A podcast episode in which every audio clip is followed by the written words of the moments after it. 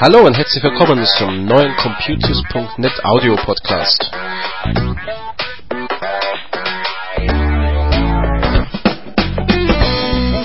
Heute wollen wir die neue Version von OpenOffice anschauen, ein bisschen über DSL-Provider reden und die Fragen aus dem Forum von dieser Woche genauer betrachten und ein bisschen erklären. Außerdem hatten wir einen ganz besonderen Besuch diese Woche.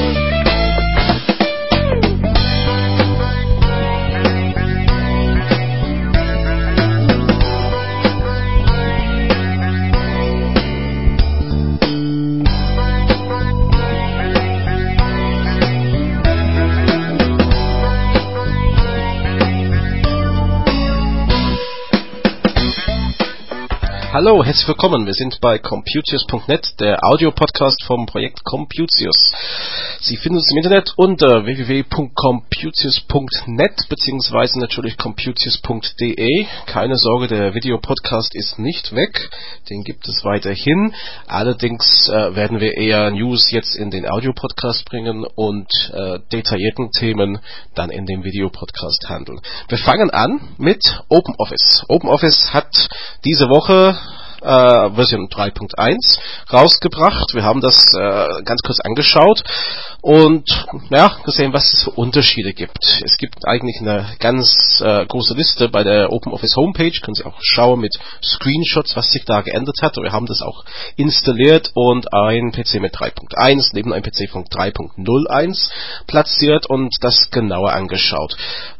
Was uns da in den Reite zum Beispiel, das ist der Textverarbeitung, aufgefallen ist, äh, es gibt ja so eine Markierfunktion. Das heißt, ich sehe meine Maus über den Text und will das dann fett oder unterstrichen oder sowas machen. Da merken wir schon, da gibt's ein, ja, OpenOffice sagt, einen angenehmen äh, Blick für den Auge. Und zwar wird der Text nicht automatisch schwarz hinterlegt, sondern ja, eine passende Farbe. Also passende Farbe bei uns war dann hellblau. Passt irgendwie zum OpenOffice, würde ich mal sagen. Ja, ansonsten, ähm, ja, was war das? Ah, genau, die Bildbearbeitung, also dann so Grafiken Grafiken reingebaut hat, äh, wurde dann jetzt Anti-Aliasing äh, reingetan für Grafiken und vor allem wenn man Grafiken zieht und ich gehe davon aus, dass der PC performant genug ist, dann äh, zieht man nicht nur so die Rahmen, äh, so den Grundriss, sondern wirklich so äh, ein Schatten vom Objekt, also statt dieser gepunktete Linie. Ja, was gibt's noch? Also Reiter, ja, gibt den Überstreichen. Wir hatten da auch mal diskutiert, was ist das Überstreichen? Muss man sich so vorstellen. Unterstreichen ist klar, das heißt dann unterstrichen. Es gibt auch das Überstreichen, findet man zum Beispiel in Matheformel, ähm, ich weiß nicht genau in welche Sprache man das vielleicht auch verwendet, äh, einfach man kann Linien machen über den Text statt unter den Text. Habe ich vom ganz langem her bei so Statistik, so glaube ich in Erinnerung. Ja, wie gesagt, das Blaue hervorheben. Wenn Sie mit Notizen arbeiten im Reiter, okay, da ist auch noch ein bisschen Neues, da gibt es so mehr so einen Diskussionsweg äh, jetzt mit Antworten, muss ich sagen, noch nie benutzt. So in, so in Kalk vielleicht schon, aber beim Reiter nicht. Beim Kalk, ja, da hat sich einiges getan. Also ich kann jetzt zum Beispiel Tabellenblätter einfach mit einem Doppelklick drauf dann ähm, umbenennen. Also das ist vielleicht eine Erleichterung über den alten Weg, über den Menü. Es gibt einen Zoom-Regler, das, äh, ja, wenn man so den Text ein bisschen größer, ein bisschen kleiner braucht, ist unten jetzt in der Leiste ein kleiner Regler, kann man nach links, nach rechts ziehen und wird alles größer und kleiner. Was ähm, Leute sicherlich gefallen wird, die viele Formel benutzen, sind die Formeltipps. Das heißt, wenn ich jetzt äh, eine Formel eingebe, dann kommt ja ähm, so Hilfe, wie muss diese Formel aussehen? Kenne ich eigentlich schon von Excel. Ähm, ja, in OpenOffice macht man auch gern viele Sachen mit Formel und das ist jetzt auch besser. Und äh, zum Schluss kommt jetzt Sortieren. Also die Sortierfunktion ist äh, verarbeitet worden funktioniert jetzt besser, soll bessere Erkennung haben und ja, was weiß ich für Optionen jetzt drin. Ja, wie gesagt, äh, auf der OpenOffice Homepage ist eine ganze Reihe von Neuerungen jetzt äh, aufgelistet. Die Link finden Sie dann bei uns auf computers.de im Blog für diese Seite. Ja, wir hatten mal immer wieder bei uns im Blog das Thema DSL. DSL-Provider sind auch die Lieblinge der Presse zum Teil über Sachen zu schreiben. Ich hatte mal jetzt äh, eine Erfahrung vor kurzem mit einem Provider, ich nenne den leider äh, lieber nicht, ähm, und zwar ging es darum, dass eine DSL-Störung relativ lang bestanden hat und da wurde mir vom Callcenter dann gesagt, ähm, ja, die Störung ist in Arbeit, weiterhin, das war nur ein paar Wochen schon, ähm, und das, äh, ja, die Technicals, die sind natürlich sehr beschäftigt mit den äh, Problemen ähm, und haben jetzt natürlich nicht die Zeit, alles in den Datenbank aufzuschreiben. Das ist natürlich für mich blöd, wenn ich anrufe und sage, ich will jetzt wissen, was Sache ist. Ich muss auch eine Aussage treffen, meine Kunden entgegen und äh, bekomme jetzt nur so was gesagt. Vielleicht haben sie auch mal Probleme mit Ihrem DSL gehabt. Da würde ich jetzt vorschlagen, dass Sie unsere Seite besuchen, computers.de. Dann gehen Sie im Blog, da gibt es einen Beitrag vom 4. Mai über eine DSL-Zufriedenheitsumfrage. Und zwar ist das von der Zeitschrift PC Welt. PC Welt möchte jetzt die Dienstleistungen von DSL-Anbieter bewerten. Wer bietet den besten Service an? Ich sage immer, es geht ja nicht nur ums Preis. Man kann natürlich jeden Monat 5 Euro sparen und einen günstigeren Tarif nehmen. Das bringt mir gar nichts, wenn ich dann ja, vor allem als Selbstständiger länger ohne Internet und Telefon bin. Ähm, also das heißt, wenn Sie Probleme hatten, wir würden auch gerne natürlich davon im Forum erfahren, aber diese Bewertung können Sie bei PC Welt auf der Seite machen. Wie gesagt, bei uns im Blog am 4. Mai finden Sie den Link zu dieser Umfrage. So, jetzt kommen wir zum Forum. Wir haben auf computers.de ein Forum, wo wir gerne Fragen beantworten, soweit das uns äh, möglich ist. Sonst diskutieren wir natürlich gerne über die Antworten. Wir hatten jetzt diese Woche einiges da drin. Ähm, wir machen auch unsere Frage des Tages. Ähm, Fange ich damit an. Ich bin äh, die Woche über den Problem gekommen, also erstmal ein BlackBerry platt zu machen. Das ist natürlich die Frage. BlackBerry platt machen, also wirklich alle Daten löschen, war für mich Neuland, habe ich noch nie machen müssen. Daten drauf, Daten ab, was weiß ich. Ähm, ja es gibt tatsächlich eine Option im Menü, die ist sehr gut versteckt unter die Einstellungen. Ähm, gibt es die Sicherheitsoption eine Möglichkeit. Ich muss sagen, es ist mir fast zu versteckt gewesen. Also wenn ich jetzt einen BlackBerry habe hier und ich muss den wegschicken, dann will ich natürlich keine Kundendaten mit wegschicken äh, und dann will ich diese Daten sichern und löschen. Es bringt mir natürlich nichts, wenn ich die Löschoption nicht finde. Die ist so gut versteckt, wie gesagt. Einstellungen, Sicherheitsoptionen, allgemeine Einstellungen, da finden Sie das. Und selbst wenn Sie es gefunden haben, müssen Sie, glaube ich, drei verschiedene äh, Abfragen bis hin zu dem Wort, das Wort BlackBerry eingeben auf der Tastatur. Dann können Sie diese Daten löschen. Aber da erstmal draufkommen. Das äh, hat uns im Moment gebraucht. Dann hatten wir die interessante Frage ähm, in Outlook Express kann man bekannterweise E-Mails ausdrucken. Outlook Express ist das eingebaute Mail-Programm, was es vorher gab, bei Windows XP zum Beispiel. Ähm, gibt es dann bei Vista nicht, gibt es Nachfolger. Und es ging ja darum, wie kann man ja die Ränder, also diese Druckränder drumherum ändern, dass ja die nicht so breit sind, oder, ja ja, das hat ein bisschen auch gedauert. Was ich jetzt auch weiß, ist, dass diese Ränder von den Internet Explorer gesteuert werden. Ist ein bisschen unpraktisch, wenn man da mit Firefox surft.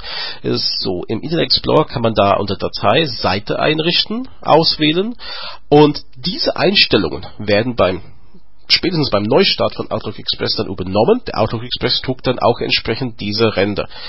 Jetzt wissen Sie es auch.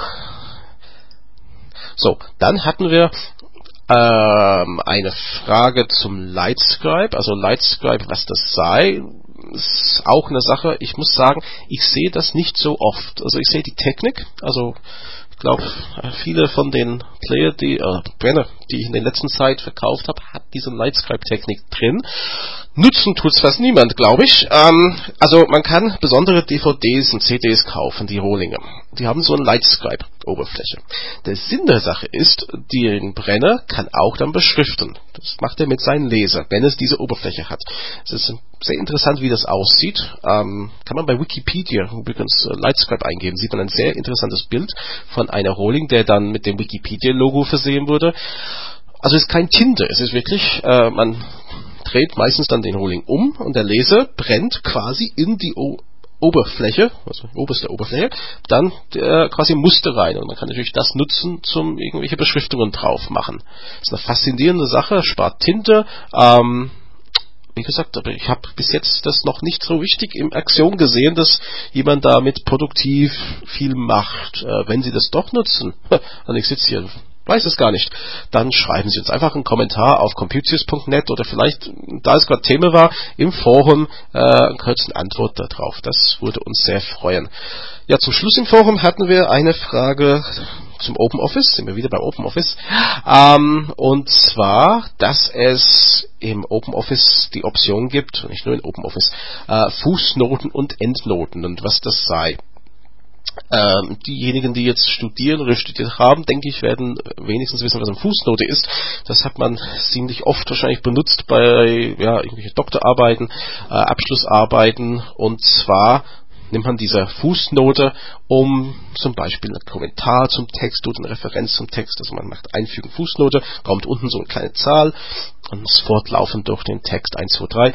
Ähm, und da kann ich einen kleinen Vermerk machen. Es gibt Endnoten. Endnoten sind eigentlich das gleiche, die erscheinen aber am Ende vom Text, also komplett am Ende vom Text. Und soweit ich erinnern kann, das ist ja nicht so ganz gern gesehen bei wissenschaftlichen Texten. Das habe ich so mehr so für irgendwelche Bio Bibliografien aufzubauen benutzt. Ähm, ich denke, das ist die Sache, dass die meisten ähm, dann weniger benutzen. Die Fußnoten sind aber sehr praktisch. Das heißt, OpenOffice, muss ich auch sagen, ist super für auch solche wissenschaftliche Texte. Man hat diese Funktionen, die man sonst vielleicht aus anderen Programmen kennt. Also da steht nichts im Weg, jetzt in 3.1 jetzt herunterzuladen und damit zu arbeiten. Zum Schluss heute, ich hatte gesagt, wir hatten einen besonderen Besuch diese Woche hier im Büro. Ähm, und zwar aus dem Kindergarten kam uns ein Handpuppe namens Bodo zum Besuch. Ähm, die Kinder machen ein Projekt über die Berufe der Eltern und wir hatten dann für eine Woche den Bodo zum Besuch und haben ihm gezeigt, wie wir hier im Büro arbeiten. Das heißt, er hat gesehen, wie wir Termine planen, wie wir Homepages machen, auch wie man einen Videopodcast dreht, ähm, auch wie man dann einen Kundentermin wahrnimmt. Wir werden ein paar Bilder davon, ein kleines Bericht auf die Homepage platzieren unter den computers.de Blog. Ähm, ist eine faszinierende Sache. Wir haben dann auch äh, zusammen hier das Kindergarten besucht, haben davon auch erzählt und die Kinder erzählt und war schon interessant, wie viele Kinder jetzt sagen, die machen was mit dem Computer oder die machen schon was mit den Eltern im Internet oder so ähm, und das so mit fünf, sechsjährigen. Ähm, ich denke, also ich hatte den Eindruck, dass einige vielleicht zurückhaltend waren am Anfang und ja gar nicht so da sich äußern wollten dazu. Es würde mich schon interessieren. Wenn Sie Kinder haben, schreiben Sie uns doch bitte einfach auf computers.net äh, einen kleinen Kommentar zu dieser Folge wie ist das jetzt? Äh, ab wann dürfen Ihre Kinder vielleicht mit Ihnen zusammen irgendwas schauen im Internet? Ich meine, es gibt ja Homepages, ich kenne das auch von so kika.de, äh, mit Malschablonen und sowas, dass man da vielleicht ähm, was runterlädt, ausdruckt und so. Also ich weiß, meine Tochter hat ganz früh immer diese Sachen aus dem Drucker nehmen wollen. Ich meine, sie hat ja nicht mit mir unbedingt am Computer gesessen, aber sie wusste, dass ich für sie was drucke und hat das aus dem Drucker rausholen wollen. Und ansonsten möchte ich Ihnen nur bedanken, dass Sie mir zugehört haben. Ich würde mich freuen, wenn Sie uns auf computis.de besuchen würden, vielleicht auch mal im Forum was schreiben. Und wir haben natürlich unseren Newsletter. Melden Sie sich da am besten für den Newsletter an, dass Sie immer die Neuigkeiten von Computers bekommen. Bis zum nächsten Mal. Tschüss.